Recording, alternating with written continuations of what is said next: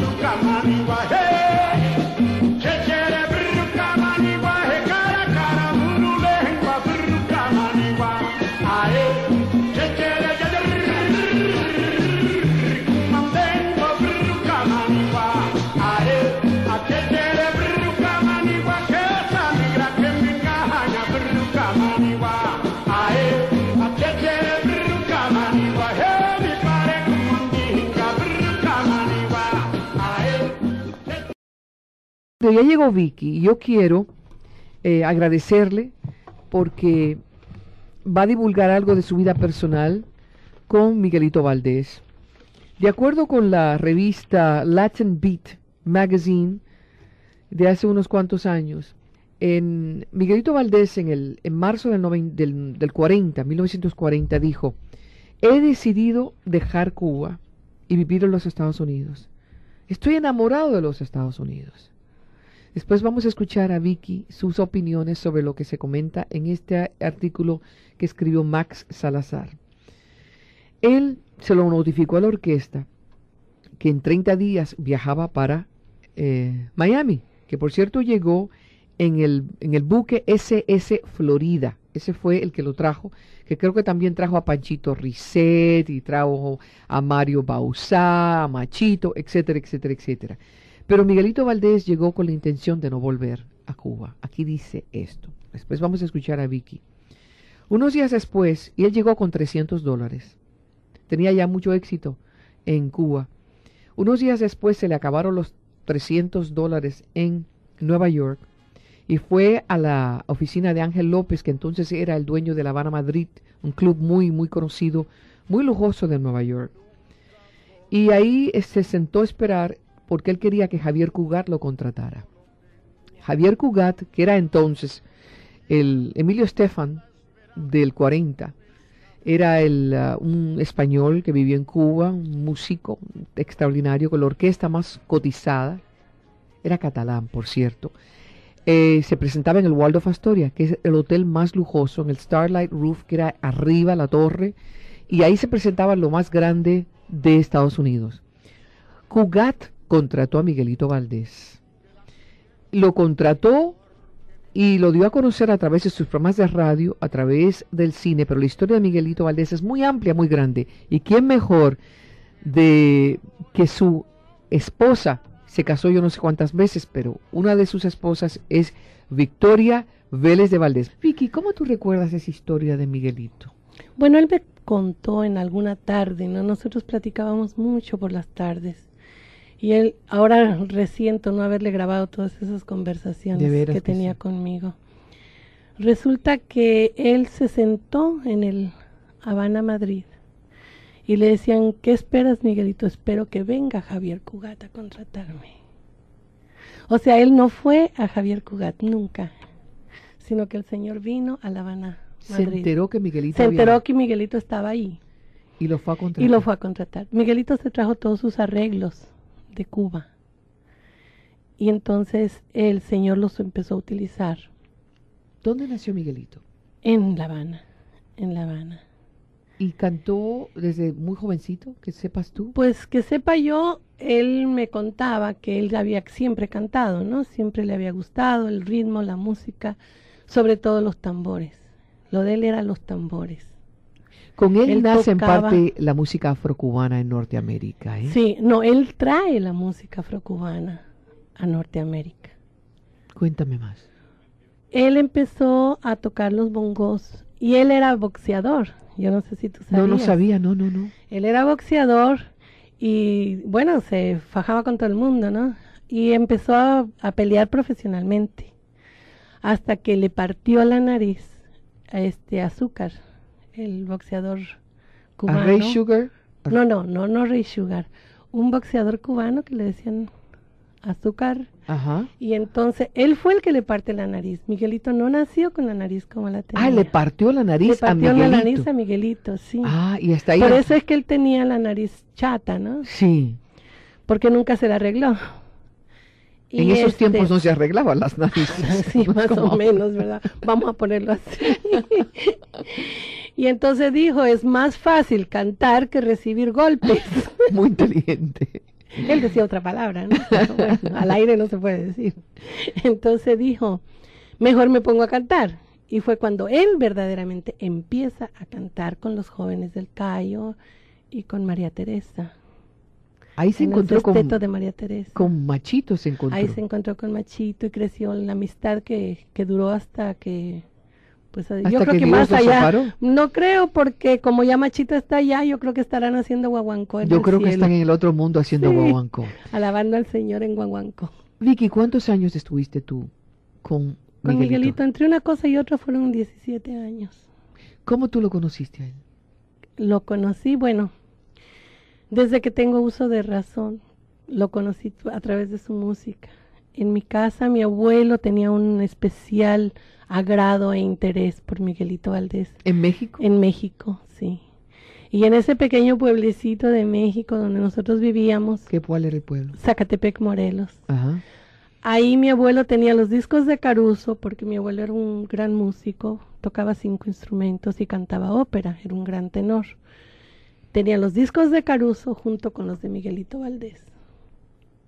Y mi abuela sintonizaba la CMQ de Cuba en un radio de onda corta para escucharlo todas las tardes. Y a mí mi madre me arrulló cantándome Drume Negrita. Ay, qué lindo lo interpretaba él. Preciosa. Ay, sí, cómo no. Y después lo conocí personalmente en Nueva York. Fíjate, mi ídolo de toda la vida, de que a mí me habían criado, digamos así, Sí. con sus canciones. Él se estaba presentando y tú fuiste a verlo, así fue. No, no.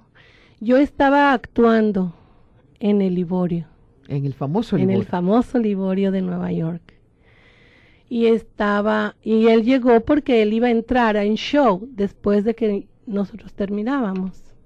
Entonces fue a hablar con Pérez Blanco y ahí fue donde Pérez Blanco me lo presentó a mí, el dueño del Liborio. Vamos a escuchar un poquito de Miguelito, de la música que trajo Vicky, Victoria Vélez. Escuchen.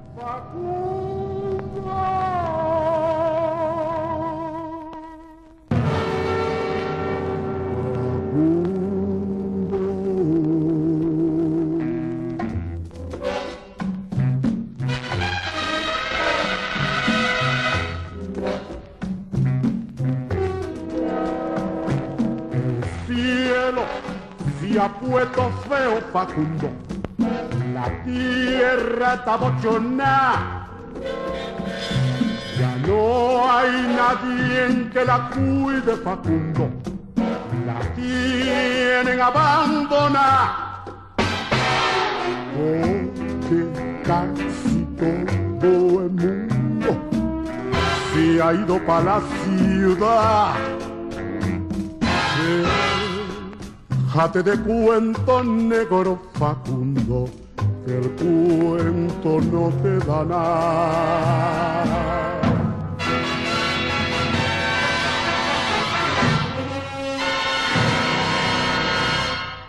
Trabaja negro, trabaja. Trabaja pa' tu provecho pa' que no te digan vago por la calle y pa' que no vivas siempre tan estrecho. Ay, ay, ay, ay. Si quiere llegar a viejo Facundo,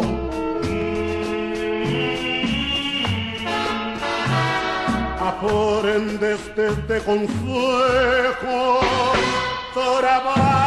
trabaja Facundo, porque así lo manda Dios. Hay que cultivar la tierra para ganarnos su bendición. Trabaja, negro, trabaja y vive de tu sudor. Porque el pan que así te coma, tras la faena sabrá mejor. Facundo.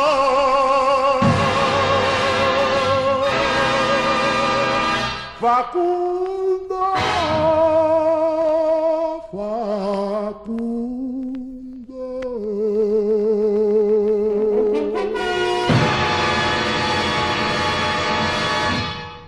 Muchas gracias, Miguelito Valdés, Mr. Babalú. La personalidad que tenía este hombre, Vicky. Digo, aparte de que era grande, fuerte, un hombre guapo, pero qué magnetismo tenía este hombre. Él era esférico. Sí, dime. Él, él, él, él era adorable, esférico. O sea, como tú lo vieras, lo adorabas. No conocía ese término. No, no, no, no. si no. como tú lo conocieras, lo, lo, lo adorabas. Yo, decí, yo siempre he dicho que conocer a Miguelito y amarlo era automático. Sí. Pero vamos a regresar al 1941, más o menos. Este hombre ya estaba ganándose.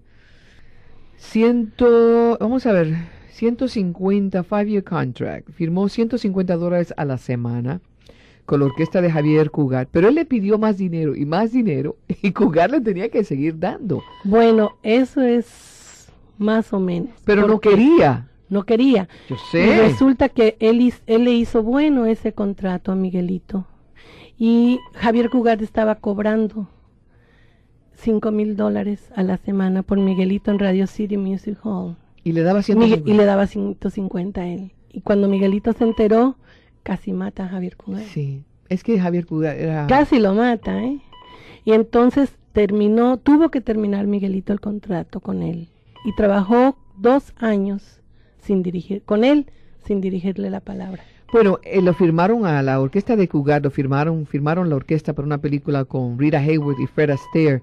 Miguelito Sí. averiguó que había un presupuesto asignado de dos mil dólares a la semana para él y Cugat le quería dar cuatro- 400 dólares a la semana. Él hacía como si fuera un trabalenguas Sí, ¿eh? africano que Pero nadie era- podía hacer. Él era un showman. Por eso yo digo, y con todo respeto a Desi Arnaz, Desi Arnaz es una copia de Miguelito Valdés, con toda la tumbadora que sacaba y el Mr. bueno, la, Babalú. la, la tumbadora se la regaló Miguelito. Se la regaló Miguelito, Sí, para que veas. la primera tumbadora que él tuvo se la regaló Miguelito. Y Miguelito le enseñó a cantar todas sus canciones.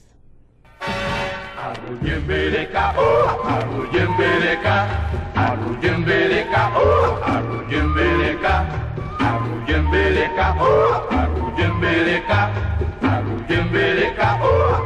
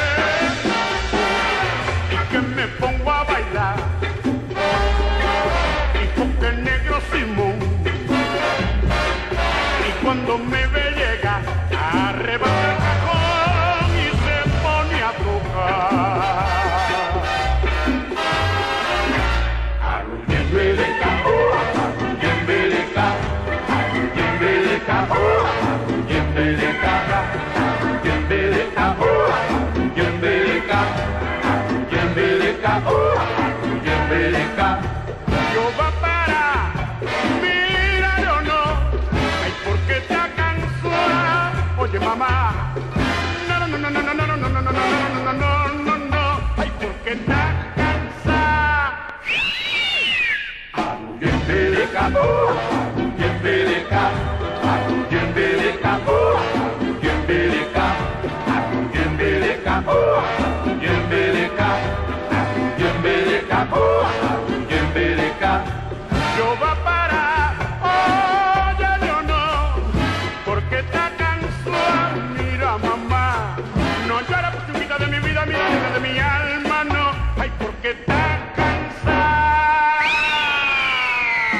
Un exitazo al estilo de Miguelito Valdés. Fíjate, Vicky, estoy viendo aquí el Billboard del año 44 en Estados Unidos. Estar en la portada o en la carátula de Billboard era lo más importante En ese tiempo. en sí, ese tiempo. no. En- y todavía lo es, la gente se muere es. por estar en Billboard. Sí. Pero que fuera un cubano que estuviera cubano y que empezaba. y que y empezara. que empezaba. Inclusive Miguelito introduce el tambor en Cuba a los bailes, ¿Cómo es a eso? la orquesta. En Cuba, eh, tú sabes que había los, um, los diferentes eh, centros sociales, el español, el este, el este otro, y hacían grandes bailes. Y no tocaban tambor, tocaban la... Porque eso era la- cosa de negro, ya me lo contaron. Sí, sí, ya me lo contaron. Entonces Miguelito introduce el tambor, empieza a introducirlo desde Cuba. Cuando llega él aquí con aquel tambor, aquellos shows que él daba con, con este Javier Cugat, era una innovación completamente. Entonces lo presentan en Radio City Music Hall y fue un, un exitazo. Sí. Entonces él, él es quien introduce el tambor Y por a eso las orquestas y a los shows. Por eso él, él era un showman, eh, pero adelantadísimo a su a su tiempo, ¿no? él realzó el sonido de Cugat, porque Cu- Cugat Claro, no, no, Cugat no ten, Cugat eh, este lo realzó porque fíjate que él traía todos los arreglos de Arsenio Rodríguez y de la orquesta de, de los um, de los hermanos del Cayo, todos esos arreglos, Cachao, todos los arreglos de Cachao de aquel tiempo que Cachao también estaba adelantado su tiempo Sí, con el contratiempo que hacía él en, en el, en el bajo. Entonces, todos esos arreglos hace florecer la orquesta de Cugat. dicen que hay un disc jockey norteamericano que se llamaba Fred Robbins, que era el primer disc jockey americano que le dio crédito o apreció la música latina en Estados Unidos. Y cuando él escuchó lo que cantaba eh, Mi- Miguelito y lo que hacía Machito y hacía Bausa, preguntó lo que era y le decían, eso es jazz afrocubano. Y ahí fue donde se empezó a usar el nombre, El nombre de- de de Afro-Cuban Afro- Afro-Cuban jazz, jazz. entre los Sí. norteamericanos. O sea que fue una fusión, como dijo Chico Farrell cuando estuvo aquí, Sí, de unos cuantos hombres.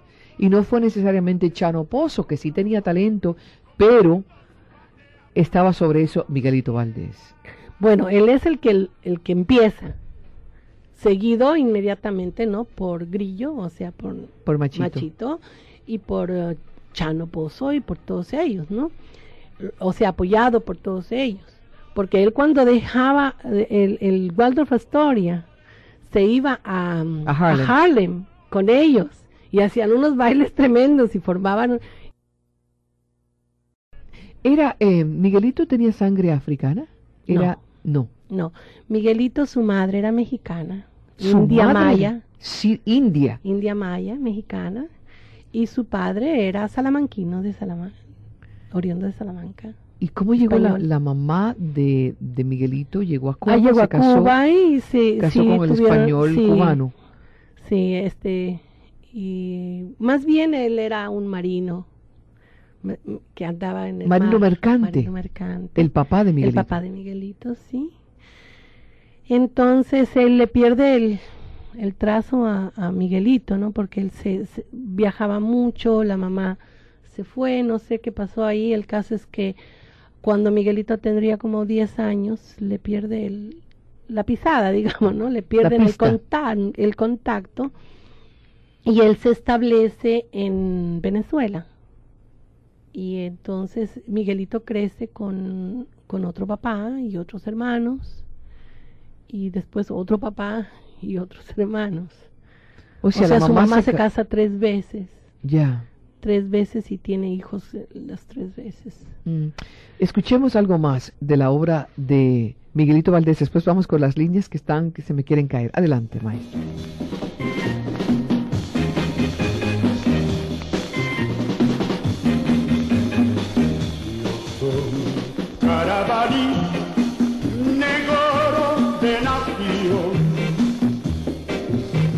Ahí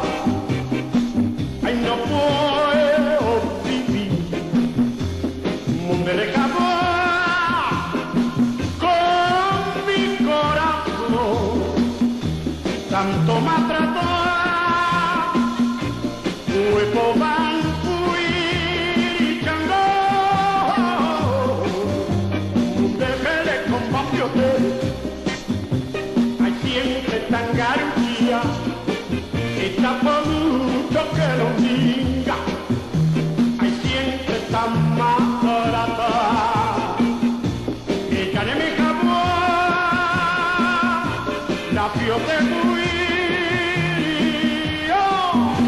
que che quiere bruca maniba, hanabre kuta windiga bruca maniba,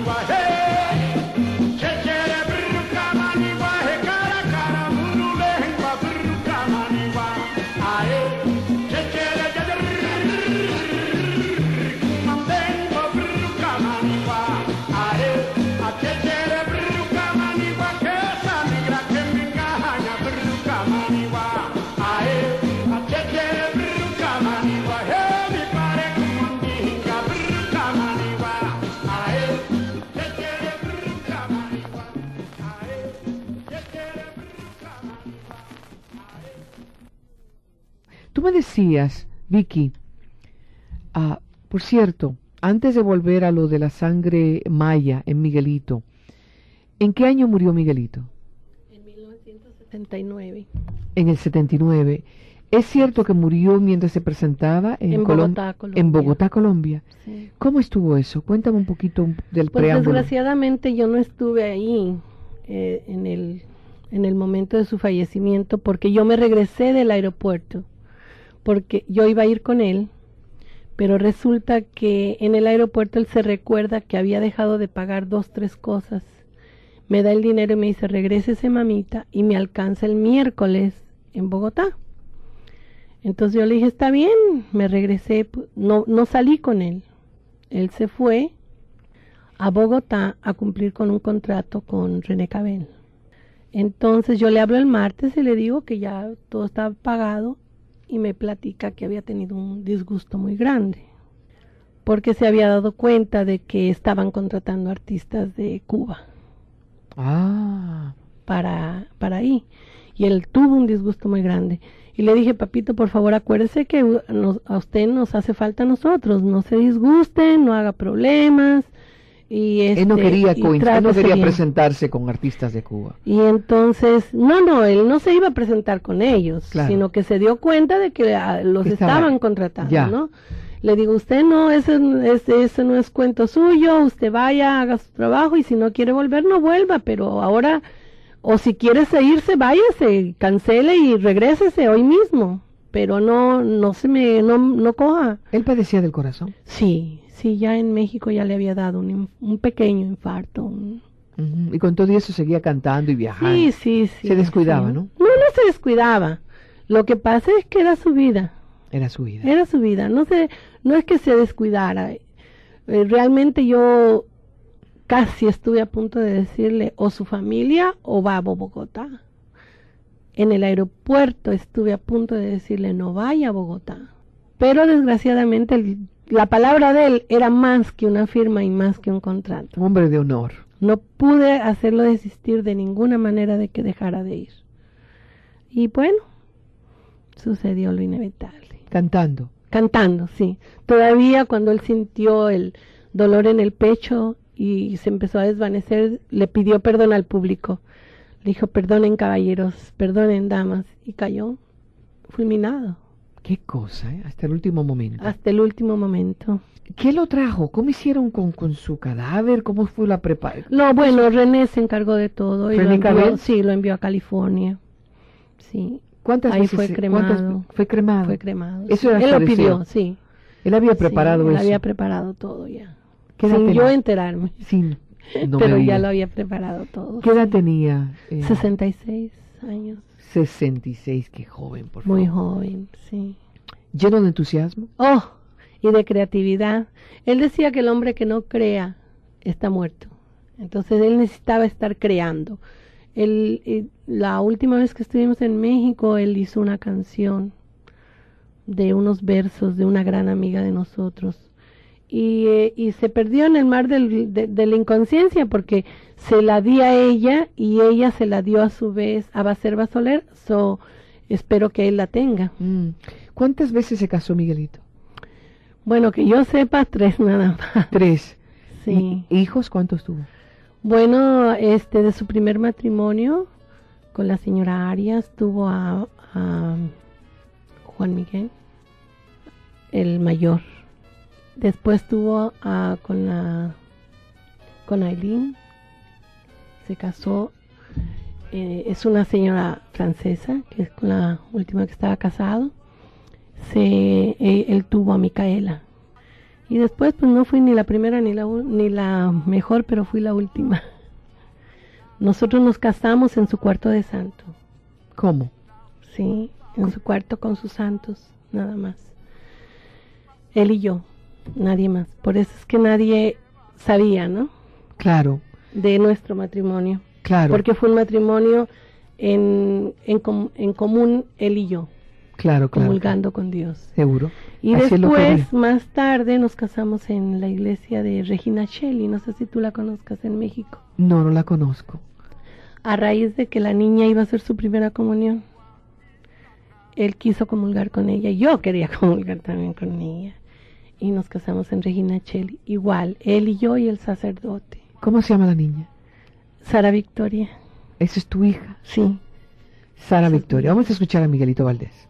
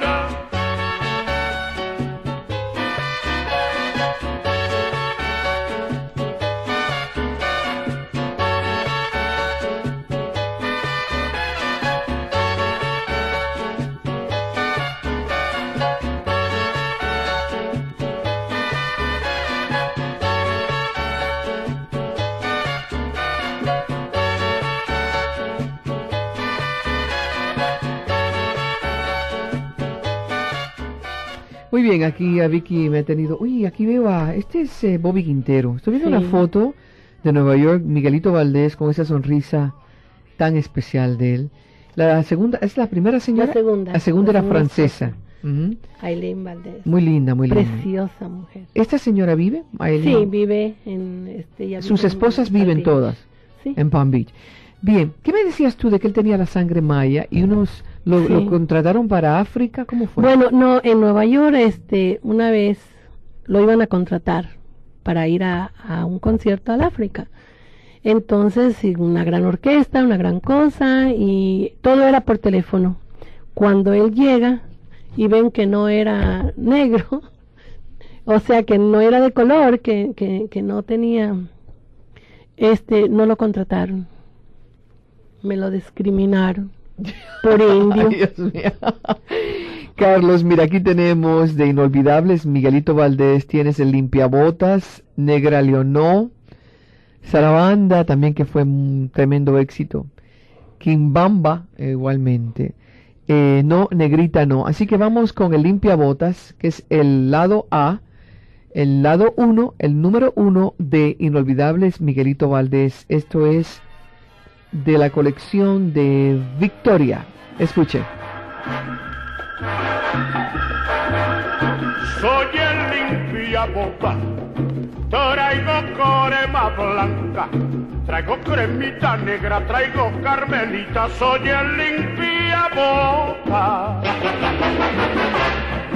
El que quiere que el zapato quede limpio y con su brillo, hay que darle duro al torapo y meter bien el cepillo.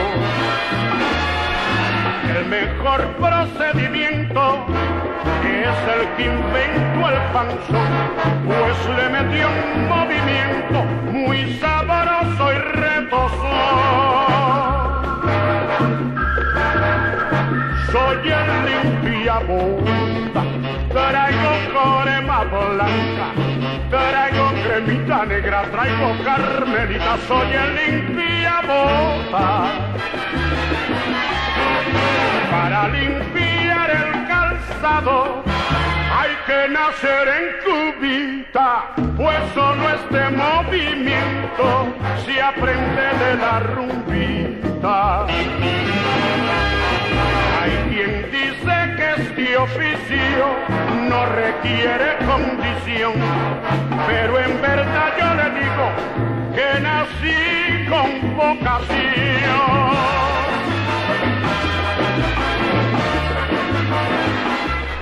Lo mejor de Miguelito Valdés, Mr. Babalu. Quiero que me hables un poquito de Mr. Babalu, porque es el tema más conocido para los norteamericanos, eh, Mr. Babalu, y por eso, y por Mr. Ba- Babalu fue que Desi Arnaz se colocó, y, y, y, y, I Love Lucy, el programa siempre tenía Mr. Sí, Babalu. sí. ¿Cómo fue que nace? Yo sé que, yo conozco Bueno. a Margarita Lecuona, por cierto. Cuéntame un poquito, Margarita Lecuona. Bueno, yo no tuve el- la dicha de conocerla, ¿no? Pero por lo que me platicaba Miguelito, lo llamó Arsenio una vez y le dijo, oye, Margarita tiene un número que yo creo que sería buenísimo para ti. Entonces fue Miguelito, escucharon el número y le dijo, no, pero esto está muy suave, está en un ritmo muy suave. Esto tiene que ser fuerte y le metió tambores aquí y, y le hizo el arreglo, ¿no? Y esto lo siento yo así, lo siento asado y lo cambió completamente el número, no en su esencia, pero sí en el ritmo. Y así es como nace Babalu. Y nace toda una era. Y nace una era Musical. porque de ahí vino Bruca Maniguay, de ahí salieron todos los demás números, números de Arsenio y de, y de otros La compositores. próxima vez tenemos que tocar Blame, Blame, Blame, y, y cantidad de Sí. esas, ah, no sé si, de estas cuál tú crees, además de, de Babalu. ¿Tambó? Mm. ¿Tambó puede ser? ¿No? Tambo, Are- Arina Naranagüey les va a recordar muchas cosas a mucha gente. Yo no lo puedo ni decir. Arina Naranagüey. Vamos a escuchar.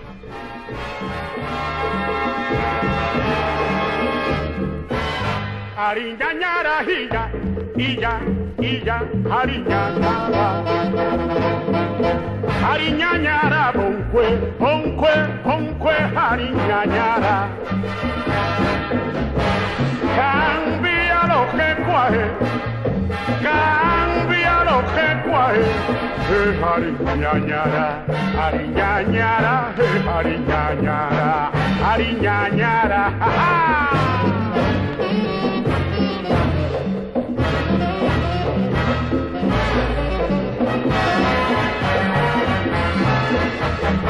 Na buena, buena, buena, buena. Na buena, buena, buena, buena. Que tú haces por aquí? Que tú haces por aquí? Vengo a ver a mi que yo tengo por aquí. Tienen el talento de Miguelito Valdés. ¿Cómo era él? Dicen que, tú sabes, la gente exagera todo, que era Sí. bebedor, que jugaba, que era mujeriego. Cuéntame un poquito de Miguelito. Miguelito era el hombre más generoso que te puedas imaginar. Nadie que fuera a donde él con un problema, con una cosa, se iba con las manos vacías. Él siempre ayudaba a la gente, con un teléfono, con una dirección, con lo que fuera. Pero él siempre ayudaba perennemente. Eh, tomador, bueno, él fue siempre un tomador social, digamos, ¿no? En realidad, en 17 años yo nunca lo vi así fuera de sí borracho, nunca. Mujeriego, Nunca. un poquito. Mujeriego, ay hija, por Dios. Sí. Eso sí. Muchas viejas alrededor. Ese era el problema. Cuando yo lo ese, ese fue sí, cuando yo lo conocí tenía siete mujeres que yo supiera y las que no sabía, hija, quién sabe. ¿Siete mujeres tenía? Y la, ¿Una que, por día? y la que yo no, sabía, ¿Y tú imagínate. llegaste a ese cuadro? Y yo, yo llegué a ese cuadro y dije, no, ni, como decimos en México, no, ni madres, no me meto en esto. ¿Y qué No, hiciste no, no, una muchacha jovencita como tú? Pues le dije que no, que, que realmente nuestra relación no podía seguir así, que yo tenía unos valores muy, muy firmes, muy rectos y, y que nos era mejor separarnos porque ni yo iba a llegar a ningún lado ni él tampoco. Tú cantabas, ¿no, Eh, sí, sí. ¿Dejaste tu carrera por él? No, yo dejé mi carrera cuando él murió. Y no la dejé simplemente, ¿cómo te diré? Como una velita me, me apagué un poco, ¿no? Sí. porque yo le prometí a él que le iba a cantar sus canciones para que su público no lo olvidara, pero no pude, no pude porque estaba con una depresión inmensa. En regalías, eh, Victoria, y se sabe que eh, no, se, no se es justo con muchos de los compositores, eh, mm, intérpretes de esa, de, de esa época. Primero porque ellos ni se preocupaban, ellos le daban No. una canción a cualquiera y ahí va eso. Ganó mucho dinero, Miguelito Valdés. Muchísimo. Votó sí, mucho dinero. También. Murió pobre Bueno, no, murió, digamos, como todo artista, ¿no? de esa época, porque ahora mi, De, de esa época. Sí, de esa época. O sea, murió, digamos, al día. Ganaba, pagaba, ganaba, vivía, ganaba, pagaba, vivía. ¿Me entiendes? sí, O sea, él tenía, un, un- tuvo una gran fortuna y tenían una casa muy preciosa en Palm Beach, que es donde vive este Aileen. Y le de- dejó a su hija muy bien acomodada porque su hija tiene un problema, tiene distrofia muscular. la hija que tuvo la con hija la que segunda tuvo con la esposa. segunda esposa, sí, Micaela. Ya. Y entonces a ella la dejó muy bien asegurada O sea, él asignó Sí. dineros para eso, para, para, cuidar eso, a su para hija. cuidar a su hija, sí. Casi, sí, es, es, la fortuna se puso en un trust para que ella reciba una cierta cantidad de dinero toda la vida. Cuéntame de Desi Arnaz, ¿cuándo se conocieron? Ellos se conocen en Nueva York precisamente cuando llega y lo contrata Javier Cugat. Ahí se conocieron ellos y Desi le dice a él, yo me voy a California, vente conmigo, que esta es la oportunidad, es el momento de irnos a California ya. Y él le dice, no, yo no, no me interesa California, a mí me encanta Nueva York, yo me quedo en Nueva York. Entonces le dice Desi, bueno, este, yo no, yo no sé hacer nada, pero quiero estar en el show business. Dice, enséñame a cantar lo que tú haces, ¿te, te parecería bien? Sí, cómo no. Tú sabes que en ese tiempo no tenían aquellos celos No, de, de ninguna, y Miguelito nunca los tuvo, de todas maneras. Y entonces le enseña a cantar Babalú, le enseña a cantar Bruca Manigua y todas las canciones, el repertorio de él, hacen copias de sus arreglos y se los regala. Y él se va para California y llega en el momento preciso de que Lucy necesitaba un marido, se enamora Lucy, llegó en el momento preciso con la persona adecuada y en el... Y Lo ahí demás es lo demás es historia, exactamente. ¿alguna vez se encontraron Miguelito y Desi después del éxito de Desi? Que yo sepa, no. Desi nunca lo busco. Qué pena, ¿no? Bueno. Son que con cosas, su son lo- cosas. Con su lo con Eso su es una expresión muy mexicana. Sí. Victoria, eh, tu hija, eh, ¿cómo es tu hija, la hija de Miguelito? y- Ah, y tu- pues es muy bella. Está, mm, terminó su carrera en la Universidad de Miami, felizmente. Está casada felizmente también y tiene una hijita de dos meses. Victoria Vélez de Valdés, Miguelito Valdés, Babalú. Muchas gracias, Carlos Santana, gracias. Pero sobre todo, gracias a Dios. Los quiero, los extraño hasta siempre. Les habla amorosamente Hilda Miros.